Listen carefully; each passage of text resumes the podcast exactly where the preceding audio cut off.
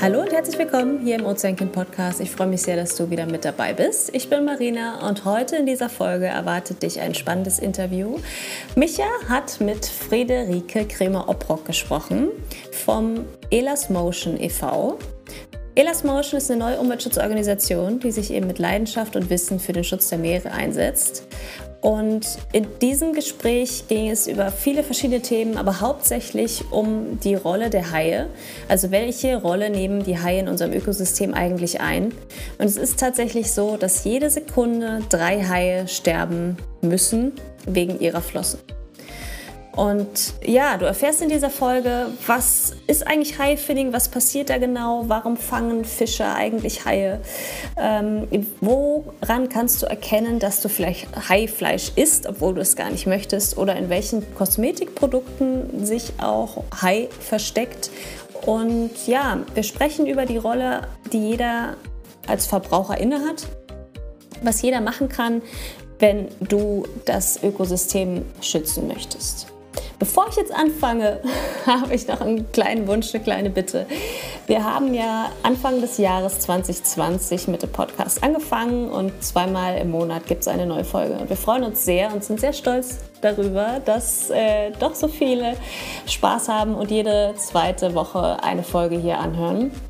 Und falls du diesen Podcast jetzt auf iTunes anhörst und vielleicht schon mehrere Folgen gehört hast, und dir gefällt, was du hörst, dann würden wir uns tierisch freuen, wenn du eine Bewertung abgibst und ja, uns ein paar Worte da lässt. Wir freuen uns auf dein Feedback. Und jetzt genug gesabbelt. Ich wünsche dir sehr viel Spaß mit dem Interview mit Friederike und Micha. Ja, heute haben wir Friederike Kremer-Obrock hier im Podcast, im Ozeankind Podcast. Friederike, Rike, sagen wir Rike einfach. Darf ich Rike sagen? Aber natürlich. okay, ist ähm, Vorsitzende von, von dem Verein Elas Motion e.V. Ist ein wunderbarer neuer Verein, ähm, der sich ja eigentlich auch mit dem Thema Umwelt im ganz ganzheitlich beschäftigt, würde ich mal sagen, also mit dem Thema Umweltschutz. Ähm, herzlich willkommen, Rike. Ja, ich freue mich sehr dabei zu sein, Micha. Ähm, erzähl mal kurz, wer bist du denn eigentlich? Die, vielleicht viele kennen dich vielleicht, vielleicht noch aus, ähm, ja, aus, aus den Anfängen von Ozeangen e.V. Vielleicht, aber bei uns sind ja auch viele Leute dazugekommen. Wer bist du? Was machst du? Wie wird man Rike? äh, Rike wird man, indem man äh, sich äh, lange Jahre bei dem Verein Shark Project engagiert hat und äh, auch das Team Deutschland äh, dort über einen Zeitraum von fünf Jahren geführt hat und äh, ja, sich schwer für Haie engagiert hat und sich dann irgendwann ja festgestellt hat, dass man doch was Umfassenderes machen muss. Du hast es gerade eben schon richtig gesagt. Haie sind natürlich extrem wichtig im Ökosystem und ich äh, traue auch in keinster Weise meiner Zeit bei Shark Project nach. Es war, wie der Kölner sagt, eine geile Zick. Ähm, aber wir haben irgendwann wirklich erkannt, äh, dass man etwas, etwas Größeres, Umfassenderes machen muss und äh, dass es eben nicht nur am Hai hängen bleiben kann, sondern ja, äh, dass es einfach mehr werden muss. Und äh, dazu gehört natürlich Plastik, dazu gehört äh, die generell die Verschmutzung des Meeres. Es ist ja nicht nur das Plastik, was die Meere belastet, es ist die Ölförderung, es ist der Lärm, der die Tiere belastet, etc. Mhm. Ähm, also es sind ganz viele Dinge, die uns bewegen und ähm, ja, dazu gekommen, überhaupt mich zu engagieren für den Meeresschutz. Das war eigentlich so eine Initialzündung 2008. Äh, da waren wir mit Freunden zusammen auf einer äh, Tauchsafari auf Cocos Island oder vor Cocos Island äh, in Costa Rica. Und äh, wir haben den Berg der Haie, so nennt man ja Cocos Island, uns angesehen. Und äh, es war, ne? da, das ist mit den Hammerhaien, ne? genau. Wenn man in Alcyon, das ist einer dieser legendären Tauchplätze, wenn man dort runtergeht und man liegt wirklich in 30 Metern auf diesen Felsen in der, in der Strömung. Man guckt nach oben und es kommt wirklich so eine Hammerhai-Wand von 300, 400 Hammerhaien, in dem Fall Bogenstirnhammerhai vorbeigezogen. Es ist schon wirklich gigantisch. Und wenn man dann aussteigt, und das war bei uns tatsächlich der Fall, wir hatten dann noch einen riesigen Walhai, der noch durch mhm. diese, diese Wand von Hammerhaien Hammerhain hindurch, schwamm direkt an uns vorbei. Das ist schon wirklich ein, ja, eine Initialzündung, ein Erlebnis. Und wenn man dann äh, sich ansieht, wenn man auf Cocos Island die Ranger-Station da besucht und wenn man sich dort ansieht, was da wirklich an irrwitzigen Mengen an Leinen, Langleinen, Haken, Bojen, äh, in den Lagerhäusern rumliegt. Das ist, ja, mhm. das schockiert einfach. Und wenn man dann eben auch noch mitkriegt, dass man, wenn man weiter rausfährt, eben die Fischer dort rundherum auch teilweise in die Schutzzone hineingehen, dort illegal die Haie rausholen, ähm, dann fängt man sich schon an, darüber ja, Gedanken zu machen ob da irgendwas so ziemlich falsch läuft. Und wenn man dann in dem Hafen Punta Arenas, wo die meisten Safari-Boote äh, losfahren, die eben nach Kokos äh, fahren, dann eben noch an den chinesischen großen Langlining-Trawlern vorbeifährt und an den Private Docks, äh, wo die Haie oder die Flossen in dem Fall, die meisten dieser Haie werden ja leider Gottes gefinnt, äh, dann entladen werden, das ist schon ja beeindruckend. Und dann fängt man halt an, sich darüber Gedanken zu machen äh, ob das alles so richtig ist. Okay, das heißt also, deine Initialzündung damals war dieser Urlaub vor oder auf, äh, auf Kokos Island, vor Kokos Island, dieser Trip, sagen wir mal.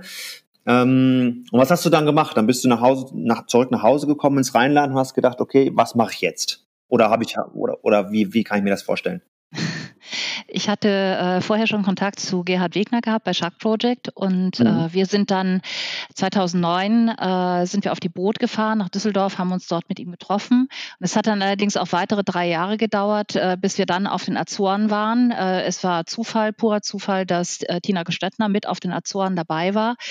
Und äh, Tina Gestettner war zu dem Zeitpunkt Vizepräsidentin international, ist sie heute immer noch.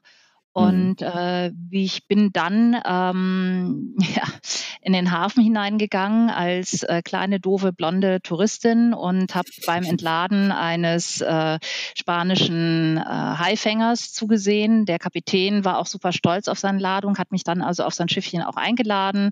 Und äh, ja, ich habe dann also wirklich in den Bauch dieses Schiffes hinuntergeguckt und habe nur Flossen gesehen. Zu dem Zeitpunkt mhm. war in der EU tatsächlich Finning noch dank einiger Loopholes, also diese berühmten Schlupflöcher in der Gesetzgebung erlaubt. Äh, das mhm. heißt also, es war damals so, dass ich versucht habe, mit meinen spärlichen Spanischkenntnissen und allem drum und dran irgendwie herauszufinden, wie viel er geladen hatte. Und es waren 72 äh, Tonnen und von diesen 72 Tonnen waren 12 Tonnen Hai. Und jeder, der ein bisschen Dreisatz rechnen kann, ähm, der weiß, dass also zwei Drittel dieser Haie tatsächlich gefindt worden sind. Mhm. Und äh, das war für mich dann eben äh, ja einfach total schockierend. Äh, ich bin von diesem Schiff runter und war vollkommen entsetzt. Äh, habe dann überlegt, was kannst du tun? Und wir haben uns dann mit Tina Stöttner kurz geschlossen und haben dann eben das Team Azoren gegründet und sind dann über lange Jahre hinweg auf den Azoren auch aktiv gewesen und geblieben.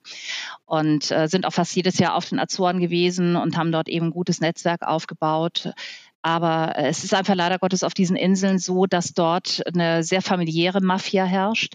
Ähm, dort sind äh, die ganzen Zusammenhänge in der Wirtschaft äh, sehr klein, sehr eng und leider Gottes äh, wird man auf den Azoren relativ wenig ausrichten können. Also äh, das ist eher so, ja, soll man sagen, äh, Makulatur, was dort betrieben wird. Das beste Beispiel sind die Schutzgebiete auf den Azoren.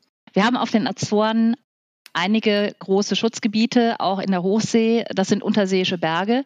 Und man soll jetzt meinen, okay, diese Schutzgebiete sind wirkliche Schutzgebiete. Das sind sie aber nicht.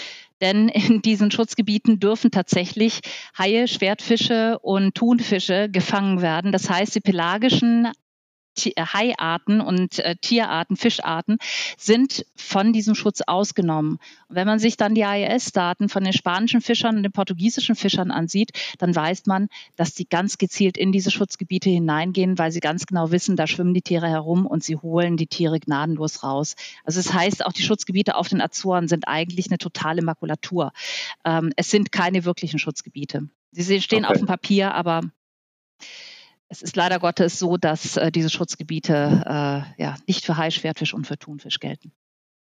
Kannst du in ganz kurzen, in ganz kurzen paar Sätzen erklären, was Finning eigentlich ist und warum die das machen und wo man diese Produkte, äh, die daraus entstehen ja wahrscheinlich, äh, wo man die dann findet, in, in unserem täglichen Leben zum Beispiel? Gibt es da gute Beispiele?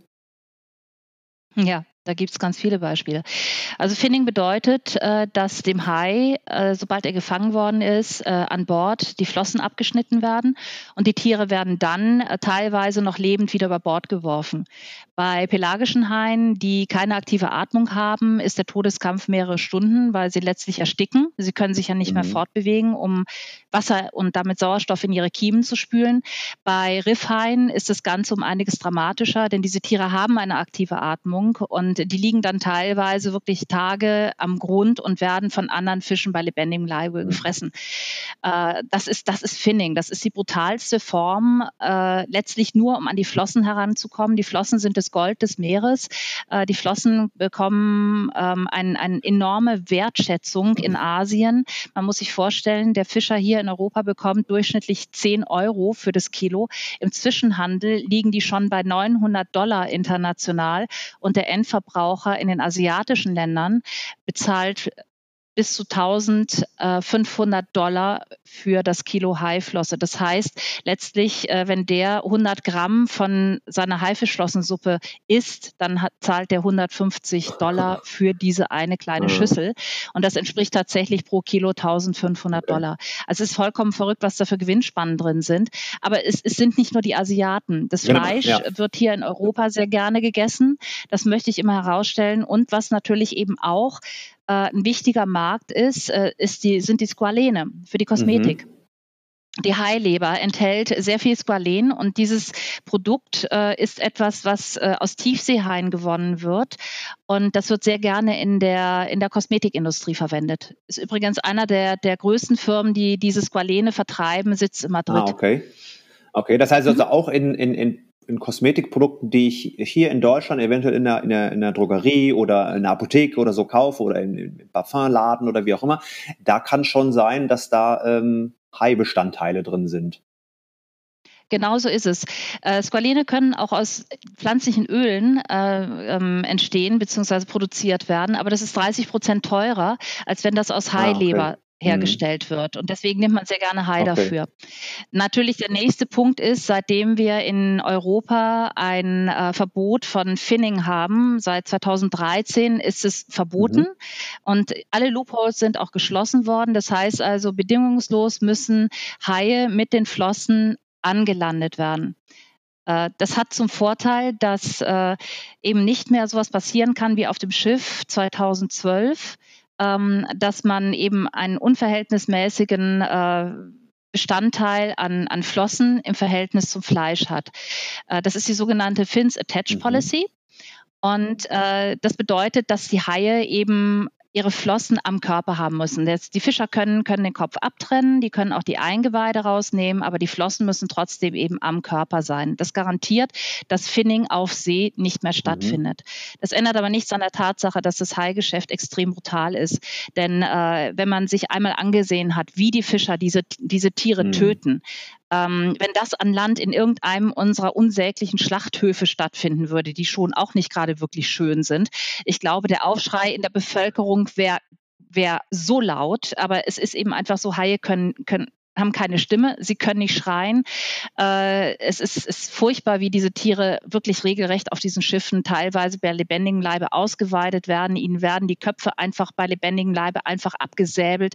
Es gibt Aufnahmen aus Peru, wo die Fischer gezielt wirklich nur die Schnauze des Tieres abschneiden. Also es ist wirklich mhm. grauenhaft, äh, wenn man das sieht. Und alleine das ist schon ein Grund, wirklich auf, auf Hai-Produkte zu verzichten in jeglicher Hinsicht, aber bitte auch auf Schwertfisch und auch auf Thunfisch. Fisch. Denn ganz, ganz viele wissen nicht, dass die Langleinenindustrie, die die Lizenz für Schwertfisch hat, letztlich in erster Linie eben Haie am Haken hat, gerade die spanische mhm. Industrie. Okay. Ähm, Okay, du sagst gerade, ähm, man sollte natürlich auf Freiprodukte verzichten. Ähm, klar, die offensichtlichen Sachen oder halbwegs offensichtlichen Sachen, wie zum Beispiel Schilderlocken, die ist ja auch, äh, ist ja auch Dornhai, wenn ich es richtig weiß. Äh, die man im genau. Fischhandel hier in Deutschland auch problemlos oft kaufen kann, leider immer noch. Ne?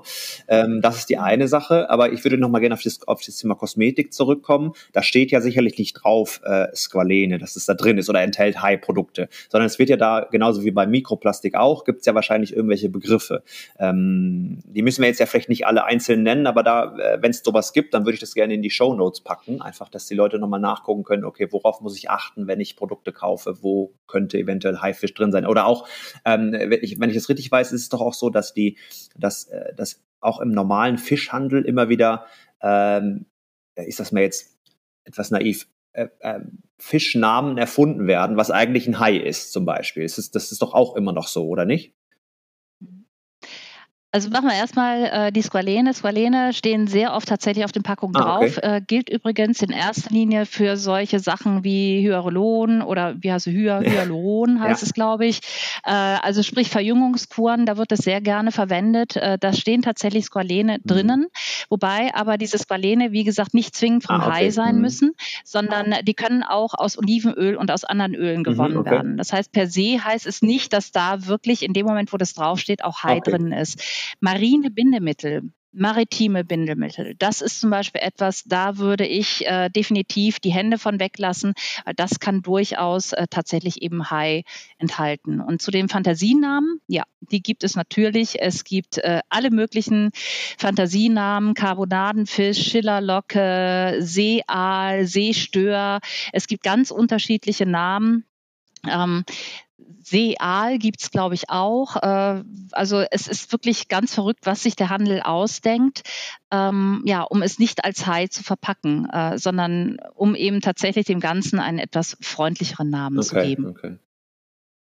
Hinzu Hinzu kommt übrigens, entschuldige, kommt natürlich eben auch die gesundheitliche Belastung für den Verbraucher, weil gerade Hai, Schwertfisch und auch Thunfisch äh, ist massiv übrigens genauso wie alle anderen Altfischarten. Wir zählen also jetzt nicht nur von den großen, wir reden auch von, von, äh, ähm, von großen Makrelenarten, äh, wir reden von Steinbeißer etc. Alle Fischarten, die sehr alt werden können. Skorpionfisch kann auch sehr alt werden. Da ist massiv Methylquecksilber mhm. drin was Methylquecksilber im menschlichen Körper macht, was Methylquecksilber mit der, mit der Gehirnstruktur von Kindern und von Jugendlichen macht, aber auch bei Frauen, die schwanger sind, äh, das will man sich gar nicht ausmalen. Das ist wirklich nicht hm, schön. Hm. Es geht immer, bei uns geht es ja auch immer viel darum, was kann man selber machen. So, also erstmal klar, kann man auf diese Produkte verzichten und kann sich informieren, was denn, welche Produkte denn eventuell High oder generell Meeres, ich sag mal, maritime Bindemittel oder maritime Bestandteile hat, von denen man gar nicht denkt, dass sie es vielleicht haben. Äh, da kann man sich natürlich informieren.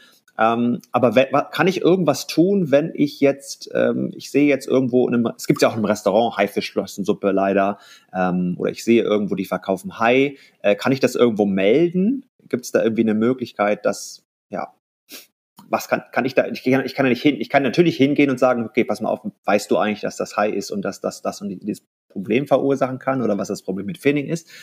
Ähm, aber kann ich das auch irgendwo offiziell melden und sagen, okay, könnt ihr euch da mal drum kümmern? Macht ihr das zum Beispiel mit Edas Motion? Also wir klären auf. Ja. Äh, es ist schon so, es ist schon so, dass äh, jeder Einzelne was tun kann. Das Problem ist ja dabei, es ist nicht verboten. Mhm. Also arbeiten wir jetzt mal so deine, deine Frage ein bisschen ab. Äh, die erste Frage ist, was kann ich bei Kosmetika machen? Äh, ich persönlich bevorzuge vegane Kosmetik. Mhm. Und in dem Moment, wo du wirklich dieses, die, die vegane Kosmetik hast, weißt du, da ist kein Tierprodukt drin. Und es ist sehr wahrscheinlich in Tierversuchen auch kein Tier dafür gestorben. Mhm. Das heißt, da kann ich schon mal ansetzen. Ähm, wenn ich in einem Restaurant Haifisch sehe, dann kann ich natürlich das zum Beispiel auch uns melden. Äh, mhm. Wir haben natürlich auch Leute, die sich darum kümmern. Äh, gerade der Achim Düster ist da äh, wirklich immer hinterher, wenn es irgendwo Restaurants gibt, äh, gibt die Hai verkaufen, äh, die Restaurants darüber aufzuklären. Das Problem ist nur dabei, es ist im Moment noch absolut legal. Mhm. Und äh, man muss wirklich versuchen, den Restaurantbesitzern das klarzumachen, äh, dass sie da einen Riesenfehler machen, wenn sie Hai auf der Karte haben. Okay. Ähm, aber äh, was wir festgestellt haben, ist, dass speziell asiatische Restaurants da wirklich extrem lernresistent sind. Mhm. Äh, oftmals interessiert die das ehrlich gesagt überhaupt nicht. Manchmal ist es auch eine Sprachbarriere. Mhm. Ähm, aber es ist selbst bei, bei Restaurants, die der Meinung sind, äh, sie müssen jetzt ein total hippes Produkt anbieten und ein Haifischsteak eben anbieten. Ähm, da hat man manchmal Erfolg, manchmal aber auch nicht. Aber es lohnt sich immer. Ich finde es ganz, ganz wichtig, dass der Verbraucher aufgeklärt wird, dass der ja. Verbraucher letztlich sagt, hey, du verkaufst Hai, das ist nicht in Ordnung ich mhm. kaufe bei dir nicht mehr ein. Also wir haben hier ein, ein enormes Instrument an der Hand, unseren Konsum. Ja, ja, klar. Und jeder Verbraucher sollte darüber nachdenken, äh, dass er letztlich intelligent konsumiert. Ja. Und in dem ja. Moment, wo ich weiß, da wird Hai verkauft, da werden Schillerlocken verkauft, spreche ich ganz klar den Händler oder den Wirt drauf an und sage so, mein Geld bekommst du nicht. Ich gehe jetzt hm. wieder, ich suche mir ein anderes Restaurant. Ich glaube, das ist die, die, das beste Mittel, um solchen Leuten wirklich zu zeigen, du machst was falsch. Hm. Klar, haben wir ja auch beim Thema Plastik immer wieder. Richtig. Ähm, da haben wir auch immer wieder das Thema, ja, natürlich müssen wir auf, äh, müssen wir äh, darauf hoffen und da, die, die Leute auch dazu drängen, dass die Politik was tut, sage ich mal, oder viel, viel, viel mehr tut. Die Industrie muss, aber auch der Verbraucher muss tatsächlich. Und wir Verbraucher haben eine riesige Möglichkeit. Das ist ja das, was wir immer wieder, immer wieder propagieren. Das ist die größte Macht, die wir haben, ist, ist unser Kassenzettel auch vor allem äh, und sind unsere Konsumentscheidungen. Was konsumiere ich, was konsumiere ich nicht? Ne? Klar, absolut. Da gebe ich dir absolut recht. Also ich glaube, also ganz ehrlich, bei allem, was ich, äh, was ich auch jetzt in letzter Zeit wieder in der Politik höre, sehe, erlebe, äh, ich, ich, ich traue der Politik relativ wenig zu. Es, auch da reden wir wieder von, von bestimmten Dingen, die Makulatur sind. Äh, es ist schön, dass 2021 Einwegplastik mhm. verboten wird. Äh, das ist wunderbar, da freue ich mich sehr drüber. Äh, aber es löst nee, das nee, Problem nicht. Ähm, es löst ein kleines Problem, ja, in der Tat. Äh, aber wenn ich am Rhein spazieren gehe, wenn ich an der Wupper spazieren gehe und ich sehe, wie Menschen mit Plastik mhm. umgehen, und ich sehe, dass da wirklich irre Mengen in den Flüssen rumwabern, die wir rausholen, die wir sammeln. Äh, und es ist ja nur ein Bruchteil von dem, was wir dort rausholen.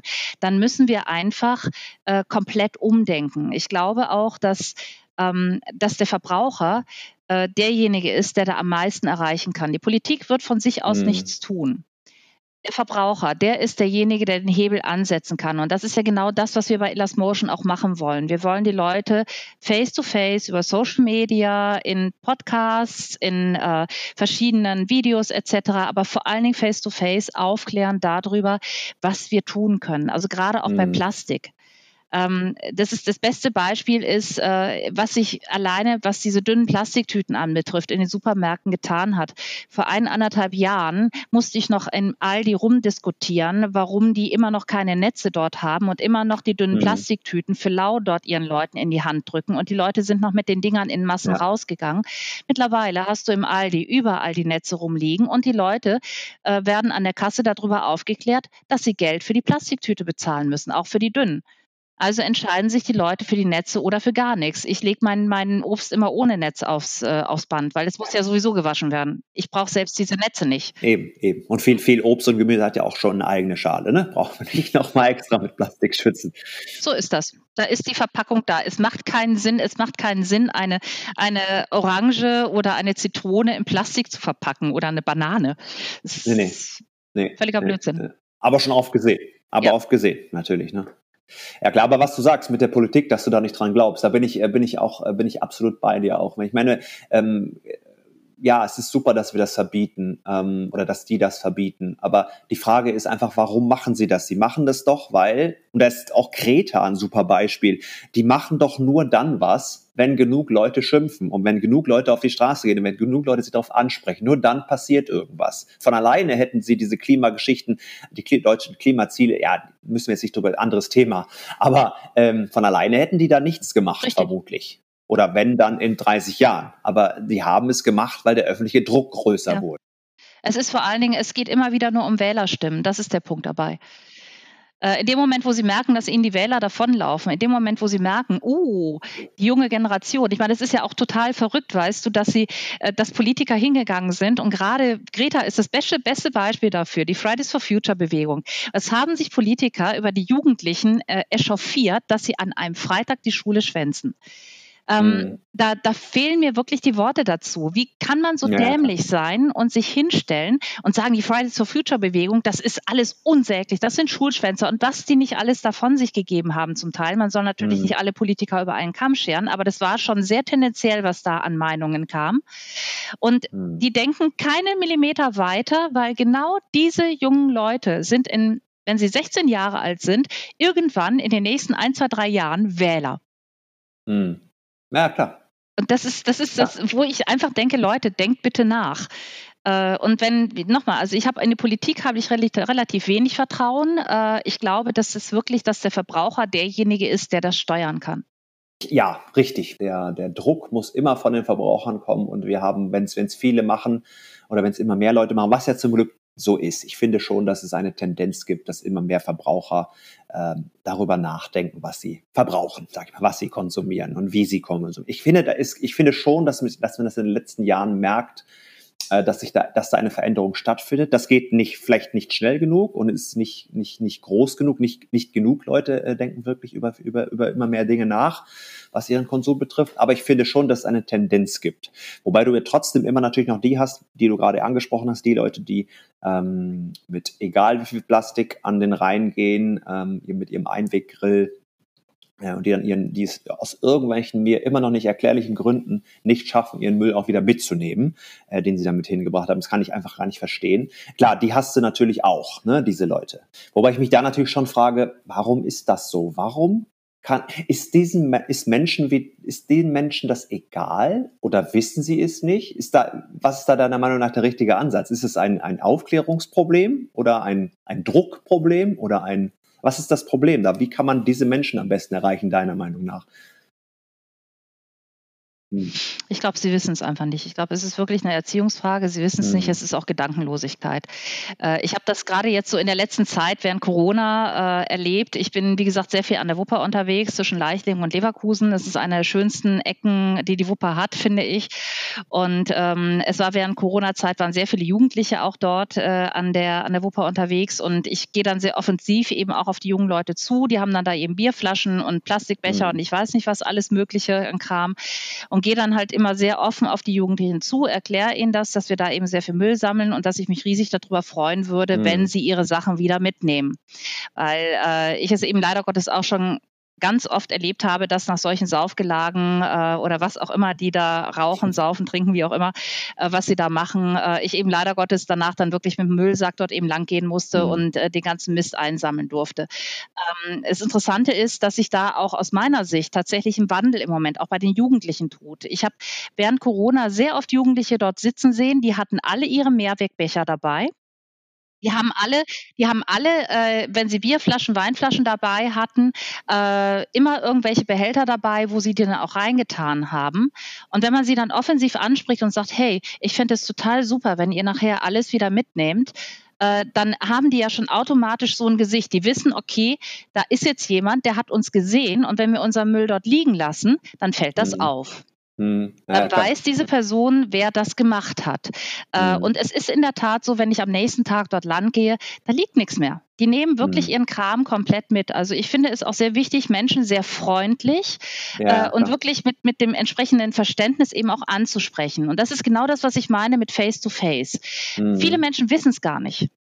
Oder ja, machen es einfach aus Gedankenlosigkeit. Äh, wenn ich jetzt im Moment an der Supermarktkasse stehe und äh, ältere Menschen, interessanterweise sind es oftmals ältere Menschen, ähm, rempeln mich von hinten auf einmal an und ich sage, entschuldigen Sie bitte, könnten Sie bitte 1,50 Meter Abstand halten? Ich würde mich mhm. damit doch wohler fühlen und ja. wäre das ein Problem für Sie, dann ist das auf einmal in dem Moment, wo man das höflich macht und freundlich macht, auf einmal bei diesen Menschen wirklich so dieses, ah, Scheibenkleister, ich habe nicht mhm. dran gedacht, Entschuldigung. Mhm. Ne, tut ja. mir echt leid. Ähm, das heißt aber, wie gesagt, um auf diese Jugendlichen oder generell auf die Personen an der Wupper zuzukommen, wenn die auch sehen, dass man aktiv Müll aus diesem Fluss rausholt, wenn man das auch mal in den mhm. Social Media postet, hey, ich habe da was gemacht und guck mal, das ist total cool. Wir haben gerade letztens eine riesige Folie, eine riesige Plane war das äh, und eine, eine, mhm. Bank aus der Wupper rausgeholt. Die hatte endlich so niedrig stand, dass wir da dran gekommen sind. Ähm, dann postet man das auch Tue gute Taten und rede darüber. Ja, Zeig, dass du was gemacht hast. Das kann andere Leute dazu anregen, auch etwas zu tun. Und ja. ich glaube, das ist wirklich genauso wie bei Fridays for Future. Es muss einfach eine Umweltbewegung geben. Nebenbei, mhm. äh, das muss es auch beim Reisen geben. Ähm, also das ist zum Beispiel etwas, äh, was, was mir einfach so auffällt, äh, auch während dieser Corona-Zeit, als alle Flieger am Boden geblieben sind, als die Leute mhm. im Lockdown teilweise waren, wie ruhig es auf einmal draußen war. Mhm. Du hörtest ja. keinen Zug mehr, du hörtest keinen Flieger mehr. Und ja. äh, auch da, das ist natürlich eine furchtbare Zäsur für die Arbeitsplätze bei einer Firma wie Lufthansa oder auch bei den ganzen anderen Fluglinien. Ähm, aber mal ganz ehrlich, das, was wir an Flugexzessen vorher gehabt haben, dass die Leute teilweise drei, vier Mal im Jahr für fünf Euro nach Malle geflogen sind, um am Ballermann da ihre Party zu machen. Äh, oder ach komm, ich fliege mal für, für zehn Euro nach London, ach komm, ich fliege mal für 20 Euro nach New York oder was auch immer, keine Ahnung, dass das einfach nicht mehr so weitergehen kann. Ich glaube, da müssen wir auch wirklich mal lernen. Und Urlaub in Deutschland ist schön. Ich kann mich auch mal aufs Fahrrad setzen ich finde es super geil, dass im Moment die Leute Fahrräder kaufen bis zum Umfallen, dass sie während der ja. Corona-Krise aufs Fahrrad umgestiegen sind. Das tut unserem Klima gut. Ja, ja, klar, das hilft auf jeden Fall, definitiv. Ja, ich habe letztens noch einen, einen, Gastbeitrag schreiben dürfen für eine, für eine, für eine Zeitung, in, für eine bayerische Zeitung, ist noch gar nicht veröffentlicht, aber äh, so viel schon mal vorab. Da habe ich genau über das geschrieben. Wir können so, so gern, so, so sehr ich dieses Leben auch geliebt habe, früher, auch vor meiner Zeit, vor Ozeankind, ähm, mir war auch ziemlich viel egal oder ich wusste ziemlich viel nicht äh, und habe äh, einfach gemacht, wonach mir der, wonach, wonach ich Lust, worauf ich Lust hatte und hab, mir war es einfach egal.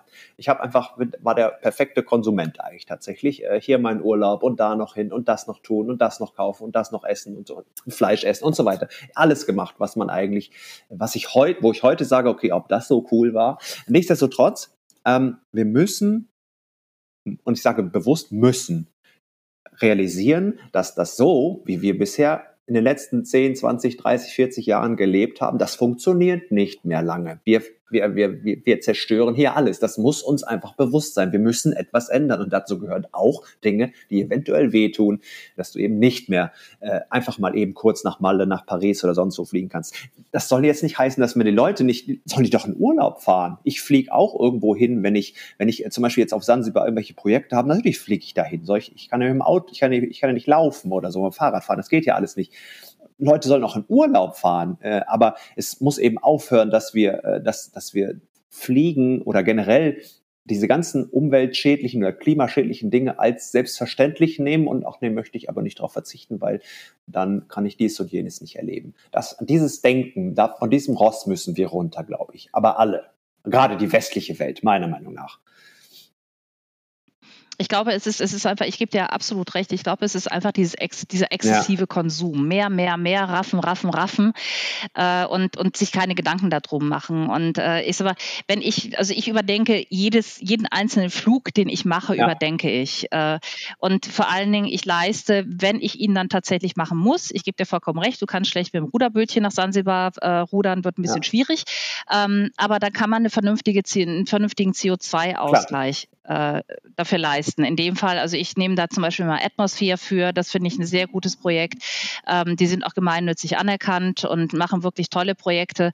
Ähm, wenn ich das wirklich machen muss, das ist genau das Gleiche, wenn ich Auto fahren muss, ähm, dann gibt es auch da die Möglichkeit, CO2-Ausgleich zu machen. Also ich fahre zwar einen alten mhm. Diesel, den fahre ich aber nur, wenn ich wirklich fahren muss. Alles andere mache ich zu Fuß oder mit dem Fahrrad. Und für die 10.000 Kilometer, die ich im Jahr mit diesem Auto fahre, wenn es überhaupt 10.000 sind, zahle ich einen vernünftigen CO2-Ausgleich. Mhm. Ähm, das ist natürlich, ich sag mal, auch in Anführungsstrichen ein Greenwashing, aber ist immerhin noch besser, als zu sagen, boah geil, ich muss jetzt mal ganz kurz äh, die fünf Minuten zum Supermarkt mit, mein, mit meiner yeah, Karre fahren. Äh, ich kann mich da nicht aufs Fahrrad setzen, weil ich bin einfach zu faul dafür oder zu bequem. Und das ist einfach das, was ich meine. Wir müssen anfangen, unser tägliches Leben zu ja. überdenken. Und das in jeglicher Hinsicht. Egal, ob es Fischkonsum ist, ob es Fleischkonsum mhm. ist, finde ich auch ein ganz wichtiges Thema zum Thema Klimawandel. Ob es unser Verhalten ist äh, im täglichen Straßenverkehr, ob es unser Reiseverhalten ist. Das sind einfach Dinge, ähm, über die wir nachdenken mhm. müssen und äh, die wir regulieren müssen. Und äh, ich, also für mich persönlich, ähm, ich habe diese Corona-Zeit irgendwo auch genossen, weil ich hatte auf einmal meine Ruhe. Und äh, ich fand einfach, ich habe ganz viele Ecken in unserer Umgebung auf einmal entdeckt, die ich vorher gar nicht kannte. Und ich habe ganz viel Lebensqualität gehabt, die ich so vorher auch noch nicht erlebt habe. Und das heißt ja nicht, in dem Moment, wo ich jetzt auf meinen, meinen Wahnsinnsurlaub auf Galapagos verzichte, dass ich damit eine geringere Lebensqualität habe. In dem Moment, wo ich mir einen schönen Film über Galapagos mhm. ansehe, ist es ja auch eine coole Geschichte. Na, abgesehen mal davon, dass ich sie wahrscheinlich in dem Film viel mehr sehe als äh, in der Zeit, in der ich dann da wäre, ne? weil äh, das, äh, so, wenn ich so BBC-Filme sehe, die dann über drei, vier Jahre hinweg an einem Ort mhm. gedreht haben äh, und ich bin da mal eine Woche irgendwo auf der Tauchsafari und äh, da muss ich schon verdammt viel Glück haben, dass ich all das dann ja, sehe.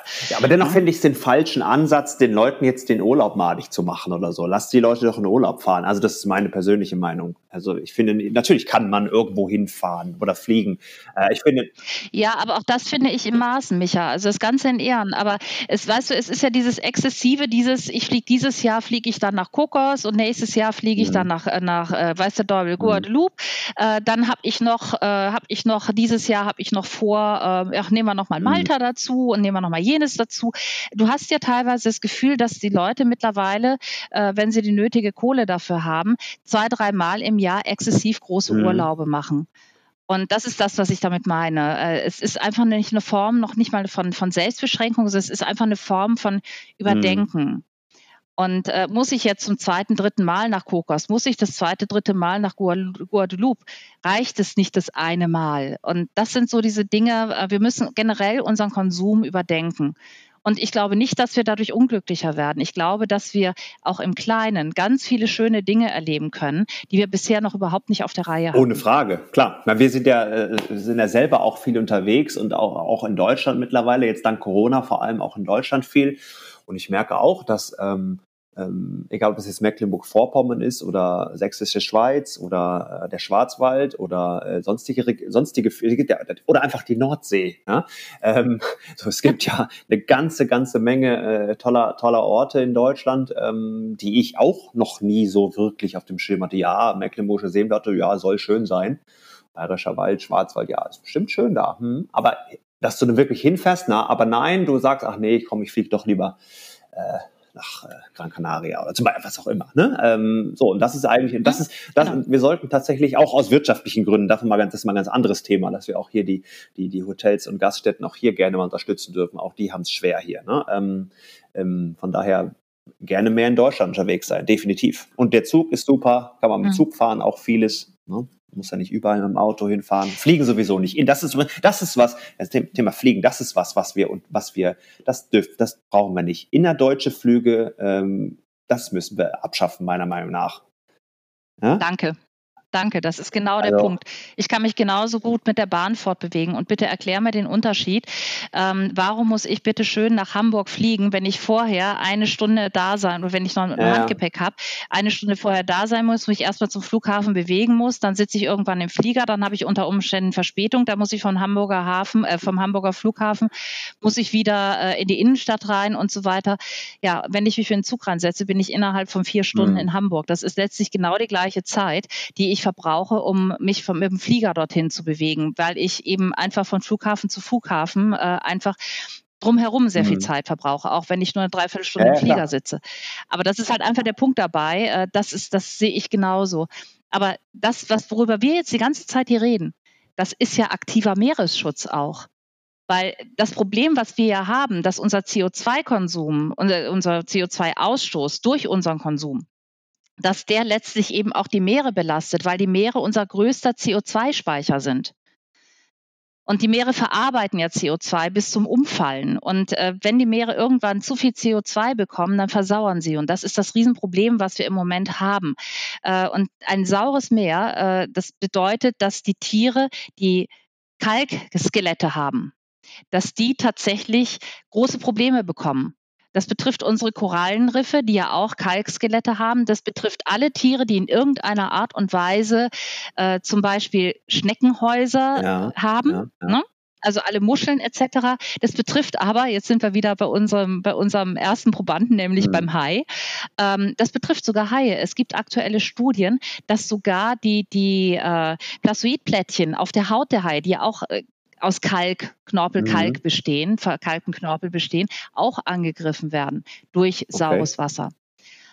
Das heißt, unsere Ozeane versauern und das ist ein Riesenproblem, genauso wie die Erderwärmung, auch wieder durch mhm. CO2 durch den Treibhauseffekt ja. entsteht, letztlich auch für die Meere ein Riesenproblem ist. Ganz viele Korallenriffe sterben ab. Das Great Barrier Riff ist die absolute Vollkatastrophe. Mhm. Und wenn die Korallenriffe sterben, dann ist es, ist es für das marine Ökosystem eine absolute mhm. Katastrophe. Warum ist das so?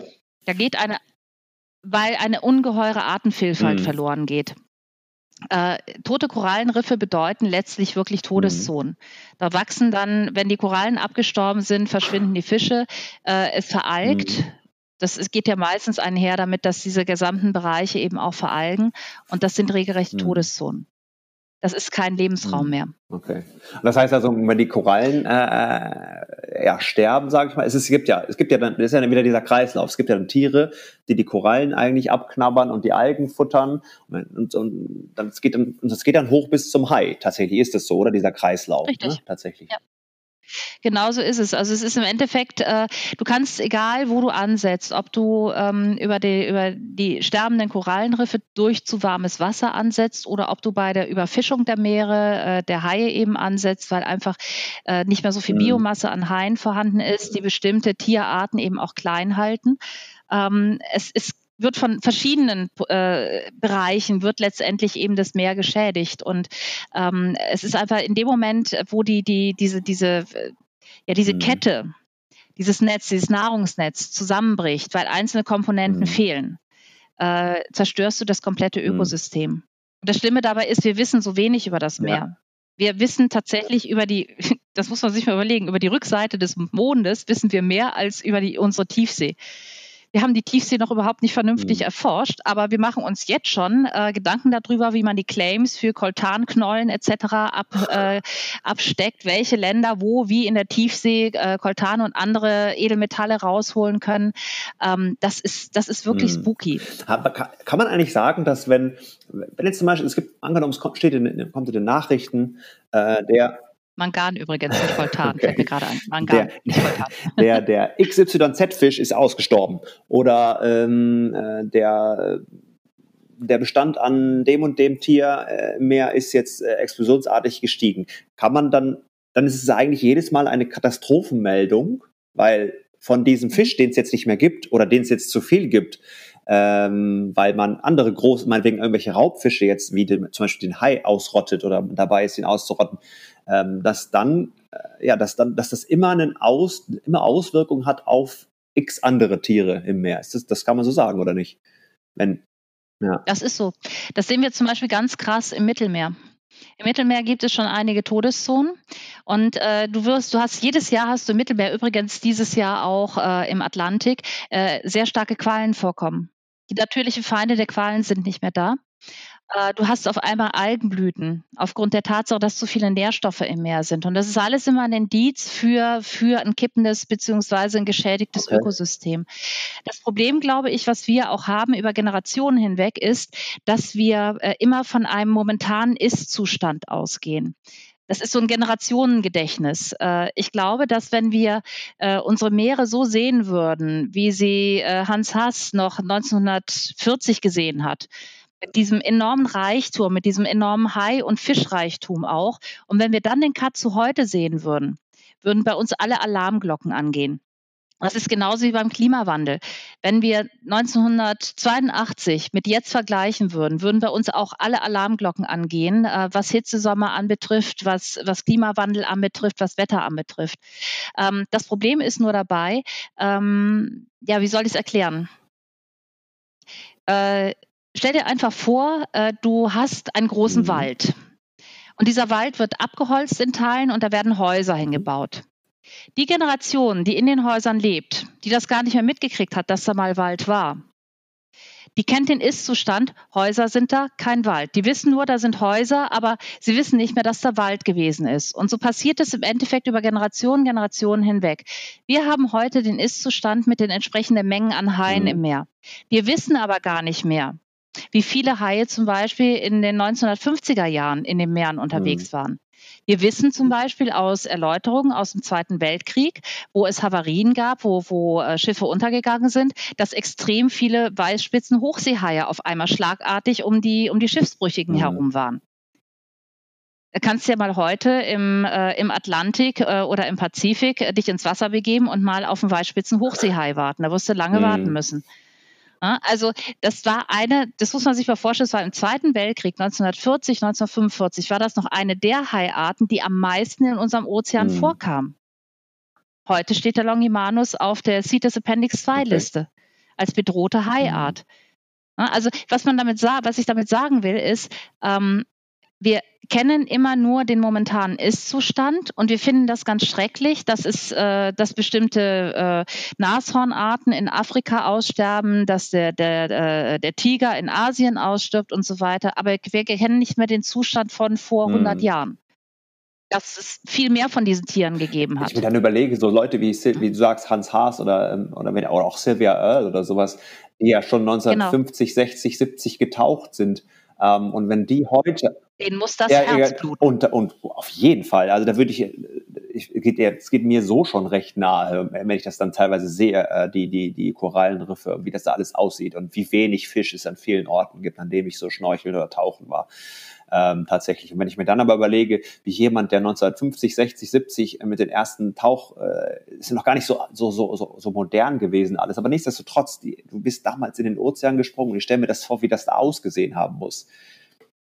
Ja, ja. tatsächlich. Das ist, das ist genau der Punkt dabei. Aber wie gesagt, und das ist halt, wir kennen im Moment nur unseren Ist-Zustand und das ist das, wovon wir ausgehen. Und wenn dann ein Tier ausstirbt, ja, dann ist es halt so. Weißt du, ob von diesem Tier vor 100 Jahren nicht noch Abermillionen durch die Gegend äh, gelaufen, geschwommen oder geflogen sind? Ähm, das weißt du nicht.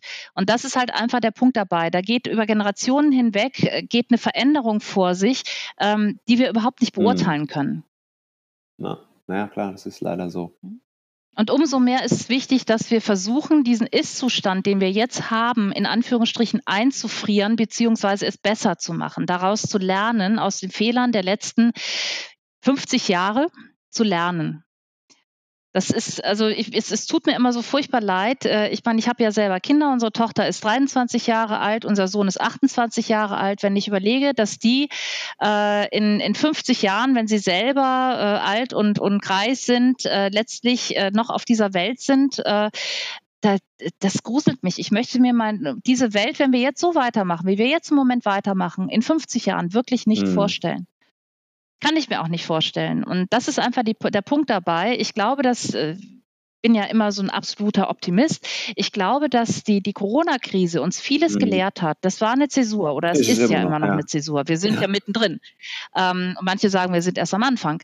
Ähm, aber ich glaube, dass das wirklich etwas ist, was auch viel Gutes im Menschen geweckt hat und vielleicht auch viele Menschen darüber nachdenken lässt, dass das, wie es bis jetzt gelaufen ist, nicht wirklich gut gewesen ist und dass wir jetzt eigentlich die Möglichkeit haben, etwas hm. zu verändern.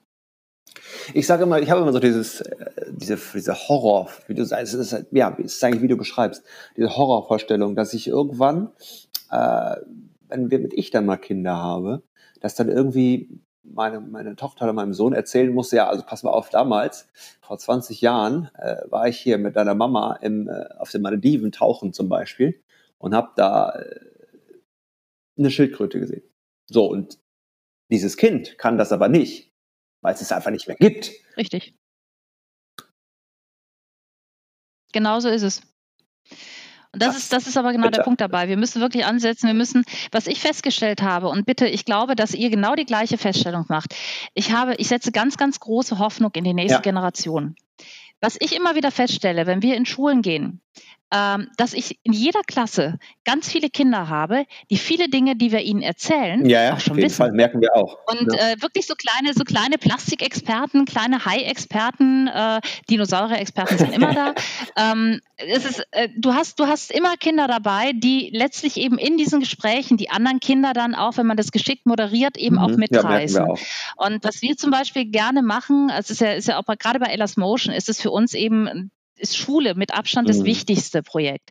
Äh, natürlich eben auch die Aufklärung der Erwachsenen, das ist gar keine Frage. Äh, wir gehen ja, wollen ja eben auch in Zukunft in Museen gehen. Wir wollen auch mit Unternehmen kooperieren, äh, dass wir eben wirklich auch in Unternehmen den Menschen äh, erklären, wie man letztlich Dinge verbessern kann wie jeder einzelne Dinge verbessern kann, ähm, aber auch Tauchbereich etc. Aber gerade Schulen, Kindergärten, ich finde es so wichtig. Und wenn du dann einfach den Kindern mal diese Dinge mitbringst, ihnen das zeigst, hey, guck mal, das hat jetzt 20 Jahre im Meer gelegen und das sieht nach 20 Jahren immer noch so aus. Ähm, dann merkst du einfach, es gibt ja diesen schönen Begriff, du musst es begreifen ne, begreifen, du musst es anfassen, du musst es sehen, ähm, dann wirklich, glaube ich, kann man noch was retten. Also ich bin da, ich bin da sehr optimistisch äh, oder ich, so, ich, ich bin ein, ein optimistischer Pessimist, wie auch immer. ähm, auf der einen Seite, auf der einen Seite denke ich mir immer, oh Mann, was läuft hier wieder schief? Auch wenn ich hier diese Tönnies-Geschichte da mit dem Fleisch sehe und so weiter, da wird mhm. mir ganz schlecht. Äh, auch da wieder die Verknüpfung mit der Politik. Ähm, aber äh, ich glaube doch, dass wir durchaus in der Lage sind, die Menschen davon zu überzeugen. Und es wird irgendwann wird so, so, so einen Schneeballeffekt mhm. geben, dass immer mehr Menschen, letztlich andere Menschen eben davon überzeugen, etwas zu verändern. Ja klar, und ich glaube auch nur so geht's. Weil von der Politik wird das Signal ja. nicht kommen. Das Signal kommt, äh, ich glaube einfach, das Signal kommt von ja, Leuten wie euch oder wie uns oder wie allen anderen Menschen, die äh, die sich entweder in Vereinen äh, engagieren oder in Organisationen oder die einfach nur im Privaten äh, etwas wissen oder etwas lernen, etwas ändern und andere damit anstecken, das anderen erzählen, es irgendwo teilen. Ähm, ich, ich, erinnere mich auch an eine Situation, als ich meinen äh, besten Kumpel mal angepfiffen habe, weil er irgendwie einen, einen, einen, einen Tomatenplastik, äh, Tomaten in Plastiktüte gepackt hat. Ähm, so solche Sachen, durch solche kleinen Sachen, damit äh, erreichen wir, glaube ich, die Veränderung. Und es ist absolut, wie du sagst, Kinder sind äh, der beste, mit Abstand beste Adressat für, für jegliche Umweltschutzgedanken, weil Umweltschutz muss, und Multiplikator. Ja, Umweltschutz muss mhm. cool, muss wieder cool werden und wird langsam auch ein bisschen cooler, habe ich das Gefühl, äh, was wir so als Feedback auch von den Kids, mit denen wir gearbeitet haben, ähm, mitnehmen, ist, dass die, die, die finden das cool, die wollen das unbedingt wissen. Es sind Kinder sind es, die, die unheimlich schnell Dinge adaptieren, und sage, ach ja, da habe ich was gelernt, okay, das ist schlecht für die Schildkröten mit den Plastikstrohhalmen, okay, da kann das und das passieren. Oder mit den Tüten, das sieht aus wie eine Qualle. Und äh, das verstehen die und ändern es direkt und haben eben auch einen Einfluss auf Mama und Papa. Das ist ja auch wichtig. Ne? So, wenn du, dein, wenn du dein Kind, ich erinnere mich an eine Geschichte, ich glaube, der Robert Mark Lehmann hat mir die mal erzählt, dass er gesagt hat von einem Kind, das äh, bei ähm, äh, irgendwie von ihren Eltern, der war bei, war bei ihm im Projekt oder so, bei ihm im Vortrag und hat dann irgendwie von den Eltern später eine äh, Geschenk gekriegt oder von der Tante oder was auch immer, eine Eintrittskarten für den, für den Aquazoo. Und, äh, und dann hat das Kind ihm gesagt, nö, da habe ich gelernt, das ist nicht gut, da werden Fische gefangen, da werde ich nicht hin, die Karten will ich nicht haben. So, pff, so, und dann stehst du da. ja, dann stehst du da. Dann stehst du da als Vater, als Mutter, als Onkel, Tante und ja, Mist, was machst du dann? So. so. Übrigens, weißt du, also ich finde das, ich finde das mega, ich finde das total cool, äh, weil ich definitiv, ich selber jetzt persönlich äh, äh, ein Aquariengegner mhm. bin, einfach aufgrund der Tatsache, dass ich im Laufe der letzten Jahre mich damit sehr stark auseinandersetzen musste, unabhängig jetzt davon, dass die Dinger natürlich einen wahnsinnigen äh, CO2-Ausstoß haben aufgrund des enormen äh, Stromverbrauches. Aber was ich zum Beispiel auch ganz wichtig finde, und das ist das, was wir den Kindern auch mal wieder gerne mit auf den Weg geben, denkt, überdenkt eure mhm. Klamotten. Weil äh, ich glaube, das ist das, was die meisten Menschen nicht wissen, äh, dass äh, für Kleidung ähm, so enorm viel CO2 ins äh, wirklich in die Luft gesto äh, äh, gestoßen wird. Das mhm. ist unfassbar. Ähm, Kleidung ist eine der größten CO2-Verursacher, also die Bekleidungsindustrie mhm. auf der Welt. Und ich meine, wenn wir mal drüber nachdenken, früher, äh, ich weiß nicht, wie es bei dir war, aber ich kenne es noch so aus Zeiten, dann hat man also eine Winter- und eine Sommerkollektion ja, ja. gehabt. Und äh, man ist dann zu C und A und konnte sich entscheiden, okay, kriege ich jetzt im Herbst noch ein T-Shirt oder kriege ich jetzt schon einen Rollkragenpullover? Ja. Na, na, und ansonsten mit T-Shirt musste ich dann halt bis bis Frühjahr warten. Und heute ist es so, dass sie teilweise bis zu 20, 30 Kollektionen mhm. pro Jahr haben. Und die Leute gehen zu Läden wie Primark und kaufen für zwei Euro pro T-Shirt mhm. irgendeinen Kram ein. Der fällt denen auseinander, zack, ab in den Müll, noch nicht mal in den Altkleidercontainer. Und äh, es ist total gruselig. Äh, auch da muss ich einfach äh, immer wieder in den Schulen den Kids auch mitteilen, hey, denk mal drüber nach. Also es betrifft jetzt so eher die, die mhm. Mittelstufen, ähm, weniger die Grundschule. Ähm, aber gerade in der Mittelstufe und auch in der Oberstufe, denkt, überdenkt euren mhm. Kleidungskonsum. Mhm. Kauft lieber ein Teil, das ein bisschen zeitloser ist, dass ihr den nächsten drei, vier, fünf Jahre, wenn er nicht gerade noch einen Wachstumsschub macht, mhm. tragt.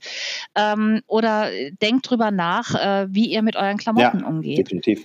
Es ist auch ein Riesenthema. Definitiv. Äh, also wenn ich sehe, unsere Tochter kauft zum Beispiel nur Second-Hand-Kleidung. Ja. Ja, ja, ja, ja. machen wir auch immer wieder, klar. Auf jeden Fall. Ja, das ist auch, auch ein großer Hebel. Also es gibt einige große Hebel, würde ich sagen, die man so, die man so äh, angreifen kann. Ja, mhm. aber generell lässt sich sagen, ja. um das Ganze, ähm, ja, ich glaube, wir quatschen jetzt schon eine Dreiviertelstunde. Ich finde schon, dass was du erzählt hast, auch mit den, mit den, mit den Jugendlichen am Rhein, die Geschichte finde ich, finde ich gut, stimmt mich positiv ähm, dass, da, dass da auch ein Wandel stattfindet. Und ich glaube, wenn wir alle zusammen äh, an verschiedensten Hebeln äh, ansetzen, immer wieder aufklären, reden, freundlich sein, nicht mit dem Finger, nicht mit dem Finger auf Leute zeigen, sondern wirklich, ähm, also auf die, außer auf die Politik, da darf man es, glaube ich, aber nicht auf, auf, äh, auf Otto, Otto Normalverbraucher. Einfach mal vernünftig erklären, freundlich aufklären, das ist, glaube ich, der Weg. Und dann kriegen wir da irgendwie schon, werden wir uns eine, eine Verbesserung hinkriegen, hoffentlich. Oder wie siehst du das? Äh, ich sehe das absolut genauso. Also äh, es ist wie gesagt, face-to-face, -face, äh, einfach freundlich den Menschen das erklären, nicht, nicht aufdringlich, äh, sondern vielleicht auch auf eine witzige Schiene das Ganze bringen. Ähm, damit erreicht man Menschen. Ja, Rike, ähm, dann würde ich sagen, ich bedanke mich auf jeden Fall für dieses coole Gespräch. War äh, super interessant. Ich denke, ich habe selbst ich habe viele mitgenommen und ich glaube, die Hörerinnen und Hörer können auch das eine oder andere mitnehmen, was sie vielleicht noch nicht wussten, gerade was das Thema äh, High-Produkte oder maritime Produkte in Kosmetik betrifft. Äh, super interessant. Ähm, ich wette, so die, die wichtigsten Sachen werden wir auch nochmal, ähm, die Begriffe, die da gefallen sind, äh, werden wir auch nochmal in die, in die Show, ich glaube Show Notes heißt das, äh, nochmal schreiben, dass man das nochmal nachschauen mhm. kann. Ja, cool. Ich wünsche dir, äh, also wie gesagt, danke und ich wünsche dir viel Erfolg für, für mit Elas Motion, mit diesem äh, tollen neuen Verein. Ähm, ich hoffe, dass wir noch viel von euch hören werden. Ja, da werden wir für sorgen. ich danke dir ganz herzlich für das Gespräch, Micha. Gerne, Dankeschön.